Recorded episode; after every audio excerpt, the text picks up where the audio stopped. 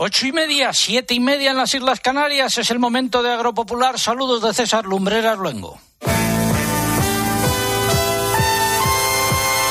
César Lumbreras. Agropopular. Cope. Estar informado.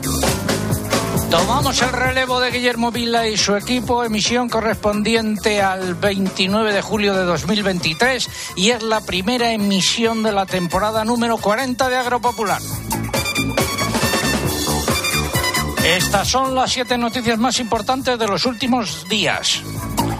Mejora la previsión de abastecimiento de melón y sandía. En Castilla-La Mancha se generalizará la recogida la próxima semana. La lonja de esta región ha arrancado con precios altos que se irán ajustando a medida que aumente la oferta, según sus responsables. No lo contarán en diez minutos. El miércoles 26 de julio publicó la orden del Ministerio de Agricultura para el reparto de los fondos destinados a paliar el impacto de la sequía y de la guerra en Ucrania en los sectores agrícolas. La Unión de Uniones y Asaja consideran que se quedan muy cortas y no responden a la magnitud de la crisis que vive el sector agrario. Además, por ejemplo, el olivar y el viñedo se quedan fuera. Ojo porque los precios de los productos lácteos continúan a la baja en la Unión Europea. El descenso más acusado es el de la leche en polvo desnatada que se aproximan a los niveles de 2020. Ello repercutirá sobre los precios de la leche en España y en el resto de la Unión Europea. La Diputación Permanente del Congreso de los Diputados ha convalidado el Real Decreto que, entre otras medidas, prorroga hasta finales de año la rebaja del IVA a ciertos alimentos básicos y la ayuda por adquisición de gasóleo agrícola. El comisario de Agricultura ha reiterado esta semana que no quiere prorrogar a 2024 las derogaciones de exigencias de la PAC aplicadas en 2022 y 2023 en materia de rotación de cultivos y barbechos, pero no ha cerrado la puerta del todo y esperará comprobar el impacto de la sequía. La Organización Mundial de Comercio ha acordado crear un grupo especial para determinar si Estados Unidos ha cumplido o no su sentencia eh, contra los aranceles que aplica a la aceituna negra española.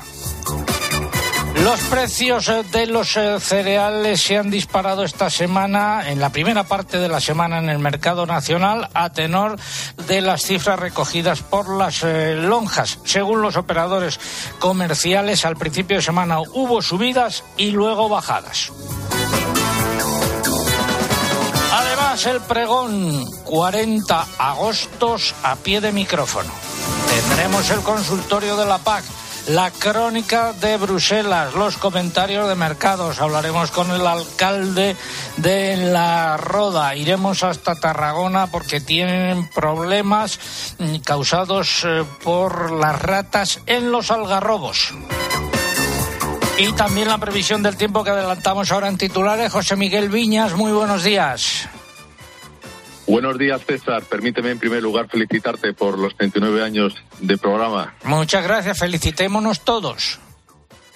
Muy bien, bueno, pues vamos con la predicción, el avance simplemente de decir que este fin de semana va a haber un contraste importante entre el norte de la península, donde un frente incluso dejará algunas lluvias y hará que bajen las temperaturas, y el resto del país donde se intensificará el calor. De momento, de cara a la próxima semana, no llega un calor excesivamente extremo.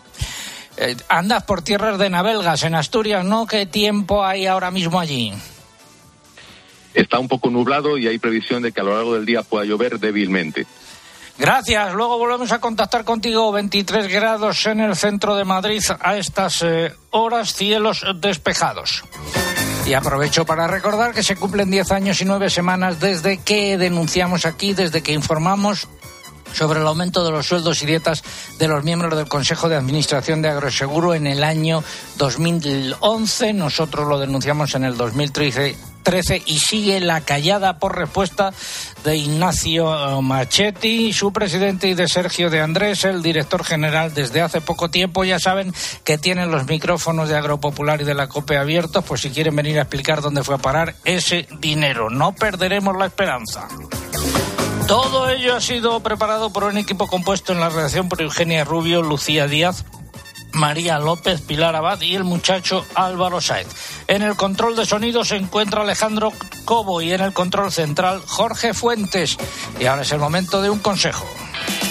No solo se trata de saber lo que pasa. en muchos pueblos se van abriendo las puertas y ventanas de muchas casas que durante el año pues, han estado cerradas a cal y canto. La población en verano aumenta y, sin embargo, ¿qué pasa con la atención sanitaria? Sino de entender por qué pasa y cómo te afecta. En muchísimos pueblos de los que llamamos la España vaciada, los médicos rurales se van de vacaciones y la única opción que les queda a los vecinos es desplazarse varios kilómetros hasta el centro de salud más cercano. De lunes a viernes, de 1 a 4 de la tarde, en mediodía, Cope, Pilar García Muñiz te da todas las claves para entender lo que sucede a tu alrededor. Como decía antes, es la primera emisión de esta temporada número 40 de Agropopular y vamos a recordar durante la misma las que han sido algunas de nuestras canciones del verano. Y la primera que elegimos como canción del verano fue esta en concreto y en esta versión.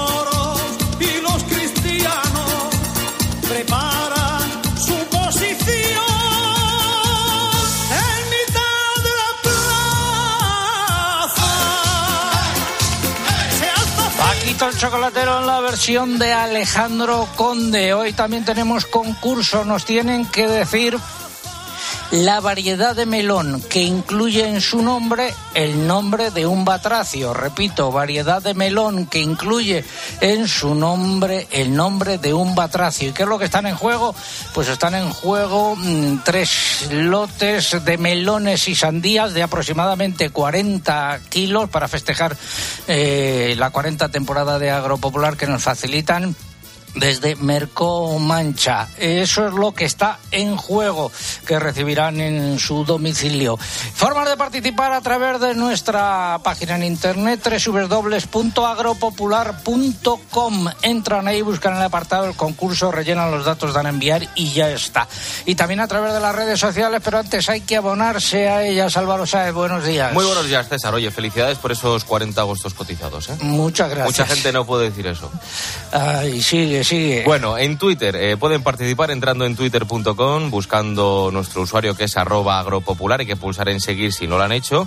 Y en esta red social es imprescindible para poder optar al premio de hoy eh, eh, usar junto a la respuesta del programa el hashtag o la etiqueta elegido para este sábado que es almohadilla agropopular 39 años.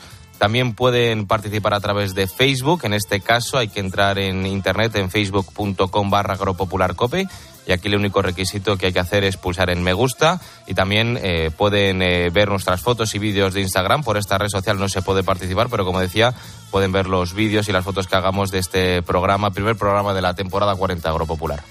Lo explico. Ayer cumplimos 39 años, eh, fue nuestro cumpleaños y hoy es la primera emisión de la temporada número 40.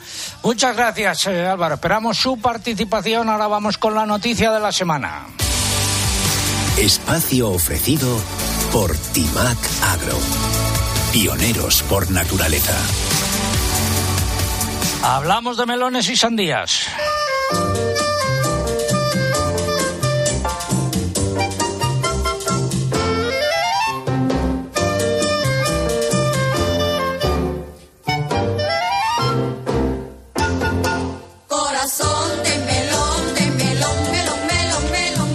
Maduración del melón y la sandía se ha acelerado en los últimos días debido a las elevadas temperaturas, lo que ha mejorado las previsiones de abastecimiento en los supermercados.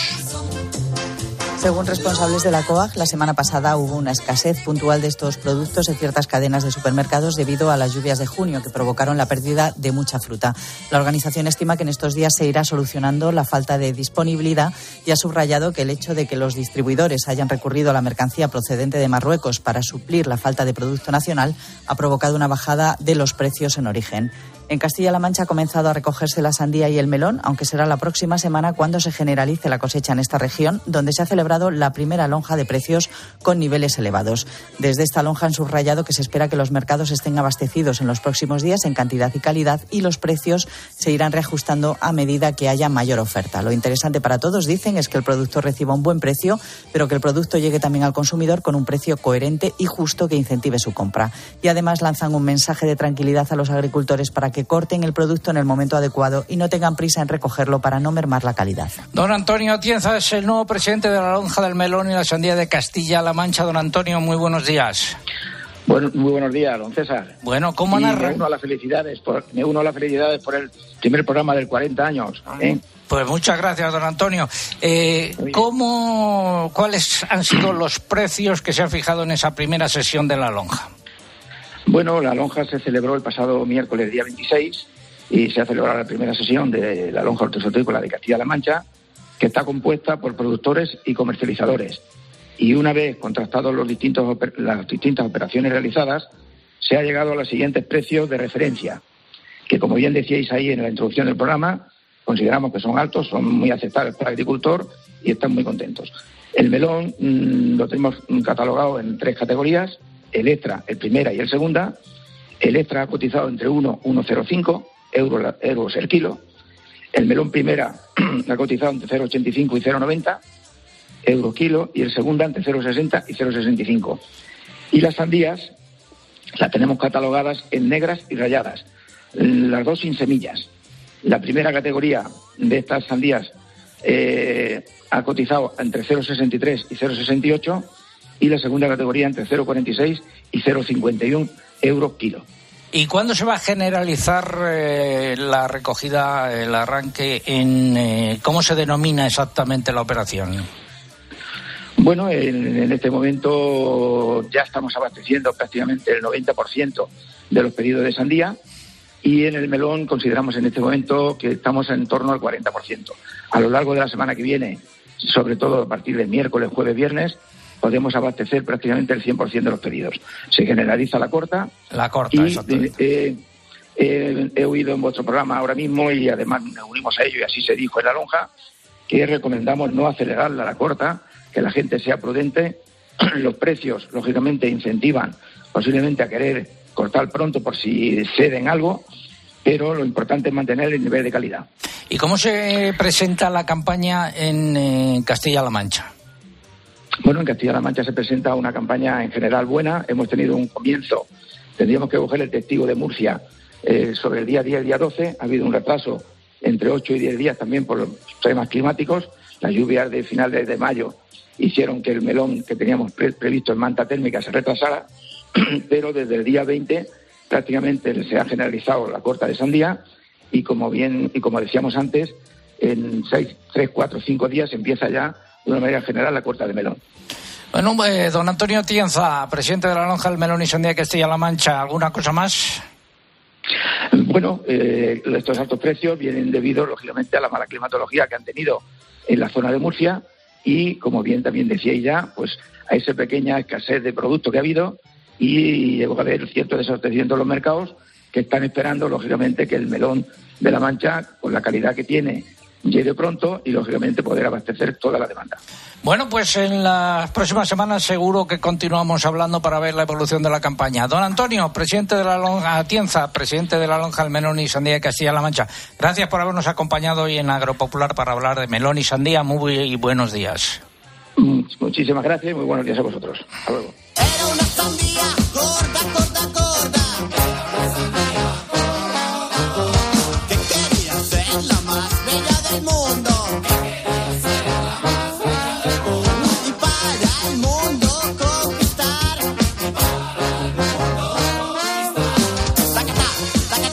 sido la noticia de la semana. Innovar es anticiparse a los cambios de la agricultura. Por eso contamos con Decoder Top, el fertilizante que libera nutrientes según las necesidades de tu cultivo, reduciendo pérdidas y mejorando la rentabilidad de manera sostenible.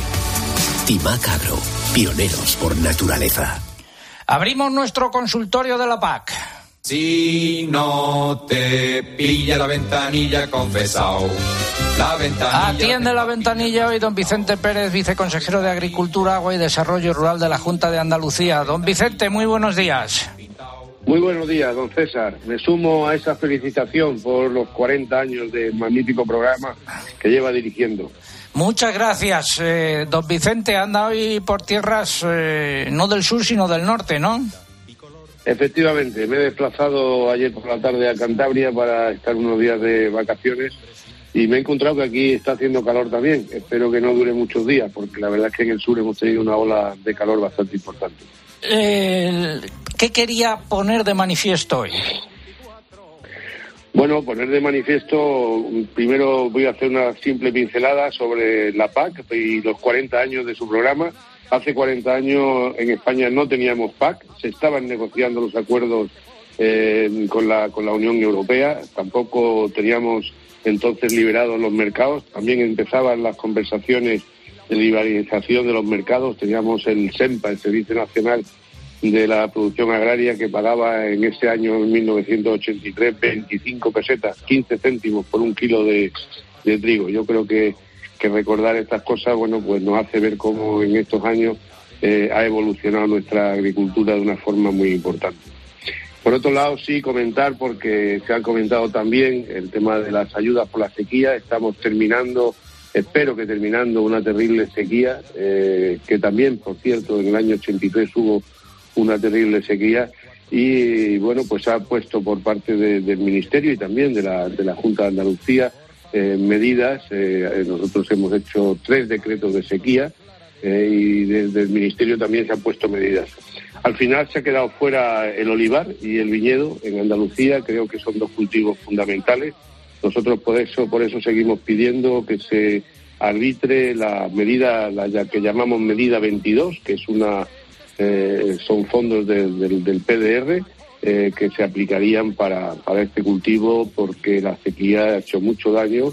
Es el segundo año que parece que la, cosecha va a ser eh, muy baja y las valoraciones que hacemos de sequía en este cultivo tan importante para Andalucía son importantísimas.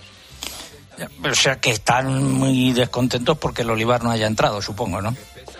Efectivamente, nosotros lo habíamos pedido en reiteradas ocasiones, incluso bueno, de alguna forma oficiosa, pero nos habían dicho que iba a entrar el olivar. Al fin, finalmente no ha entrado. Eh, por eso, desde la Junta de Andalucía vamos a seguir trabajando y mirando y viendo las, las posibilidades que tengamos para poder ayudar a este cultivo. Bueno, pues esperemos que sea así. Don Vicente, muchas gracias y a pasarlo bien este mes de agosto. Muchas gracias, don César, y enhorabuena por su programa. Eh, también compartida por la parte que le toca. Gracias, buenos días. Gracias. El himno de la PAC.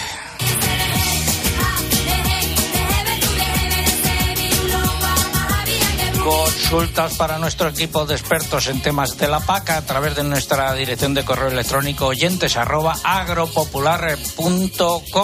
El mes de agosto se tomarán ellos un descanso, nosotros no, y volveremos a partir de septiembre. Y ahora vamos a hablar, a seguir hablando de esas ayudas por la sequía. Todos queremos más, todos queremos más En el BOE del miércoles del 26 de julio se publicó la orden del Ministerio de Agricultura para el reparto de los fondos destinados a paliar el impacto de la sequía en los sectores agrícolas, así como la subida de costes por la guerra en Ucrania. Se trata de 276,7 millones de euros que serán para los cultivos herbáceos de secano, arroz y tomate para la industria y para los productores de cereza del norte de Cáceres. ¿Qué es lo que recoge el texto, Eugenia? Pues también recoge cómo se van a repartir los algo más de 81 millones de euros de la Reserva Agrícola de la PAC asignados a España, que serán para las superficies de frutales y frutos secos. La disposición define qué superficies podrán beneficiarse de esas ayudas y también los importes máximos, que en algunos casos están diferenciados por zonas en función del impacto de la sequía.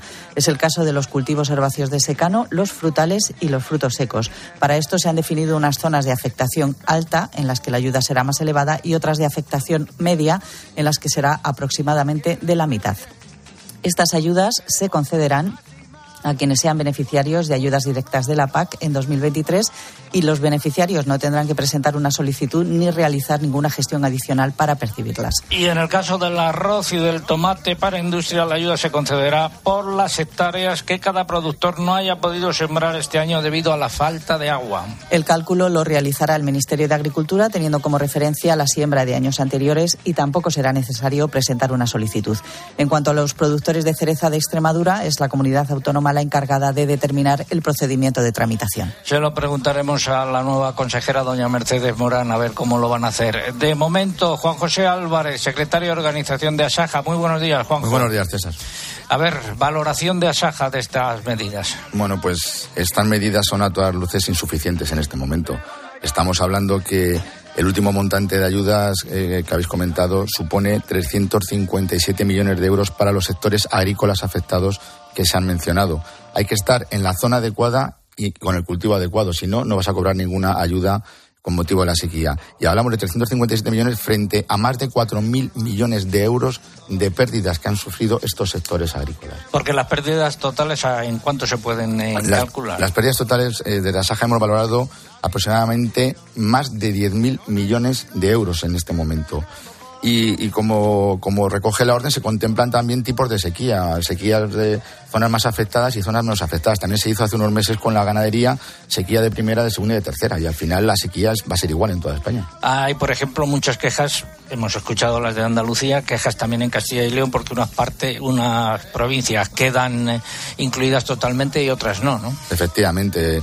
Eh, hay eh, la zona de cultivos herbáceos de, Segovia, eh, de Ávila, León. Bueno, pues todas, todas han sido muy, muy perjudicadas y igual de afectación en unas y otras y aquí hay distinciones, lo cual no puede ser eh, sequías de primeras, de segunda o de tercera, como, como he dicho antes. Y también hay cultivos que se han quedado fuera.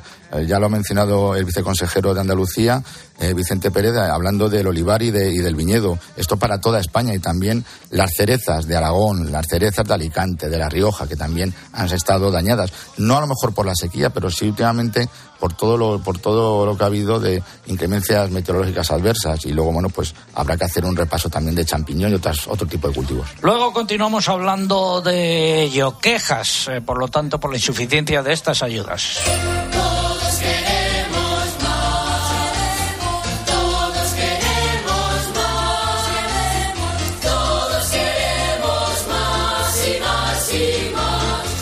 Noticia relacionada ahora con Agroseguro. La Unión de Agricultores y Ganaderos de La Rioja rechaza la subida prevista eh, para el seguro de uva del 5,2% para la próxima campaña.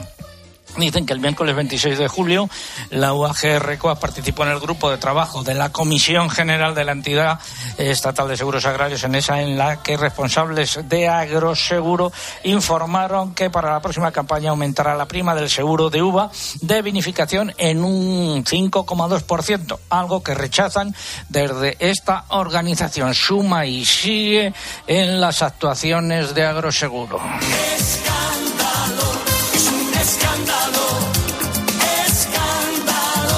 Y es un escándalo también en que en una zona de Tarragona las ratas, hay una plaga de ratas desde hace tiempo, según quejas de los agricultores, que están dañando el cultivo, eh, los árboles, los algarrobos, y, que no sepan a quién acudir para poner solución a esto. Esa es la queja que nos eh, formula un agricultor de allí, don Santiago Pérez Martínez. Muy buenos días, don Santiago. Buenos días, señor César. En Buenos el, días. En el Delta del Ebro, ¿qué es lo que está pasando? Pues bueno, mire, en la comarca aquí del Delta del Ebro, pueblos alrededores de, que son de, de, y Tortosa, pues sí, llevamos dos años que efectivamente se han multiplicado las ratas de tal manera que no hay forma de, de poder seguir con esto para adelante. Pues hay árboles que tienen más de 200 años y bueno, pues que, que, que están al 50% de, de, de, vida, que lo demás está todo destrozado, todo, casi todo. Yo personalmente he estado, por ejemplo, en el ayuntamiento, que es donde primero había que ir a dar los partes y todo, ellos me indicaron que tenía que ir al copate, pero el copate este ¿Eso, pues, me dijo es? que ellos ¿Eso no. qué es eso? ¿El?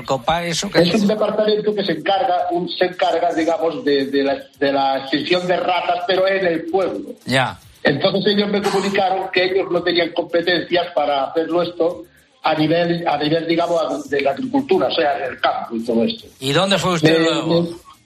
Me, remitieron a medio ambiente. Medio ambiente, en medio ambiente me remitieron a biodiversidad, diciéndome que ellos tampoco tenían competencias ni ni otro. De, de, biodiversidad me remitieron a sanidad vegetal. De sanidad vegetal me remitieron a agricultura. Y así llevo meses detrás de todo esto a ver si hay algún organismo competente que sea capaz de encargarse de todo esto, porque claro, los resultados son tremendos. El año pasado mismo, por ejemplo, en la última cosecha que se hizo, había, habían árboles con 200 kilos de, agarrofas, pero todas, no había ninguna que estuviera sana. Todas las pipas, que es lo primero que se come la rata, pues empezaron con eso y todo. Está, pero aparte cuando se acaban las, las garrofas, pues empiezan a roer las ramas de los árboles. Claro, estas ramas al quitarle a roerle la, la corteza, pues la rama ya no le sube la savia y la rama acaba secándose. Y como le he dicho, los árboles hay árboles que están ya al 50% de secos, ya todos. todos, todos esos departamentos son de la Generalitat, ¿no? De la Generalidad. Correcto, todos, todos pertenecen a la Generalitat, pero no me dicen el cual se puede encargar de esto, ninguno, no encuentro ninguno que me diga sí, a ver, eh, vamos a ir, vamos a verlo, veremos a ver cómo está todo, en fin, que se haga responsable de esto, no encuentro ninguno. Y el... A ver si... ¿Siguen los buenos precios para las algarrobas? Sí, sí, los precios sí están muy bien. Los precios, yo no hay queja, por aquí no tenemos queja, los, agricultores que vamos por esta zona no tenemos queja de eso, porque los precios subieron de dos, de dos años para acá. Han subido perfectamente y están en un, en un S muy bueno. Bueno, pues a ver, a ver si esta denuncia sirve para algo. Hablaremos con usted en unas semanas a ver si ha habido manera de que alguien eh, eh, dé la cara y asuma la responsabilidad. Muchas gracias eh, por habernos acompañado. Señor César, si me permite, los daños de esta queja están dados en el, ayuntamiento de Camarles. Vale. Que pues- está aquí esto cerca entre la Ardea y la Ampolla. Pues dicho. Este pueblo, los datos están dados aquí. O sea, los datos de, todo esto. De acuerdo. Dicho queda, don Santiago Pérez Martínez, gracias por haberse puesto en contacto con nosotros. Muy buenos días. muchas gracias, señor César. Seguimos en Agropopular. Tiempo ahora para la publicidad local. César Lumberas. Agropopular. Escuchas Cope. Y recuerda, la mejor experiencia y el mejor sonido solo los encuentras en cope.es y en la aplicación móvil. Descárgatela.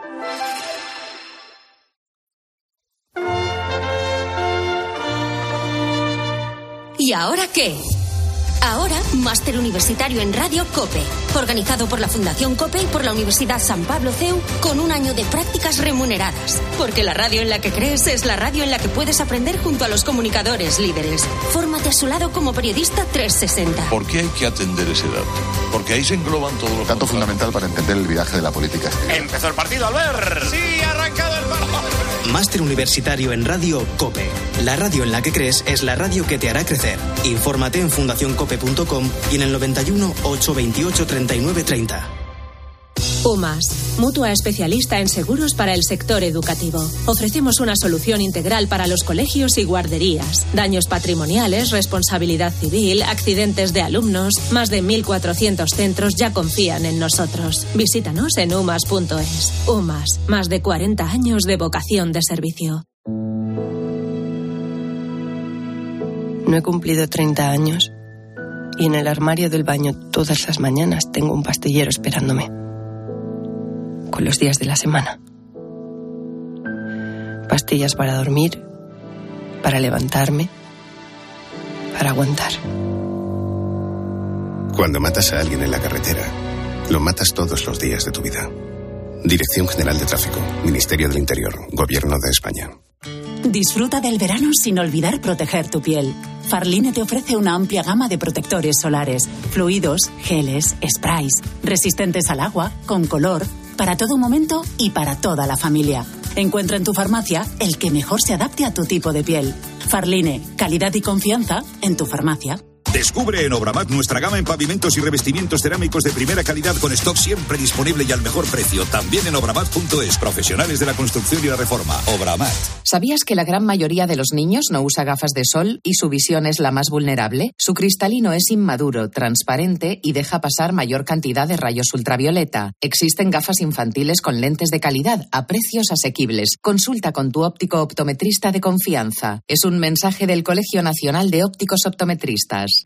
Si te preguntan qué emisora escuchaste ayer, di Cope. Escucho Cope todas las mañanas yendo al trabajo en el coche. Yo me pongo la Cope cuando voy a correr, le llevo los cascos. La verdad que Cope me aporta información, datos, entretenimiento. Cope me da mucha compañía. Cope, la radio en la que crees.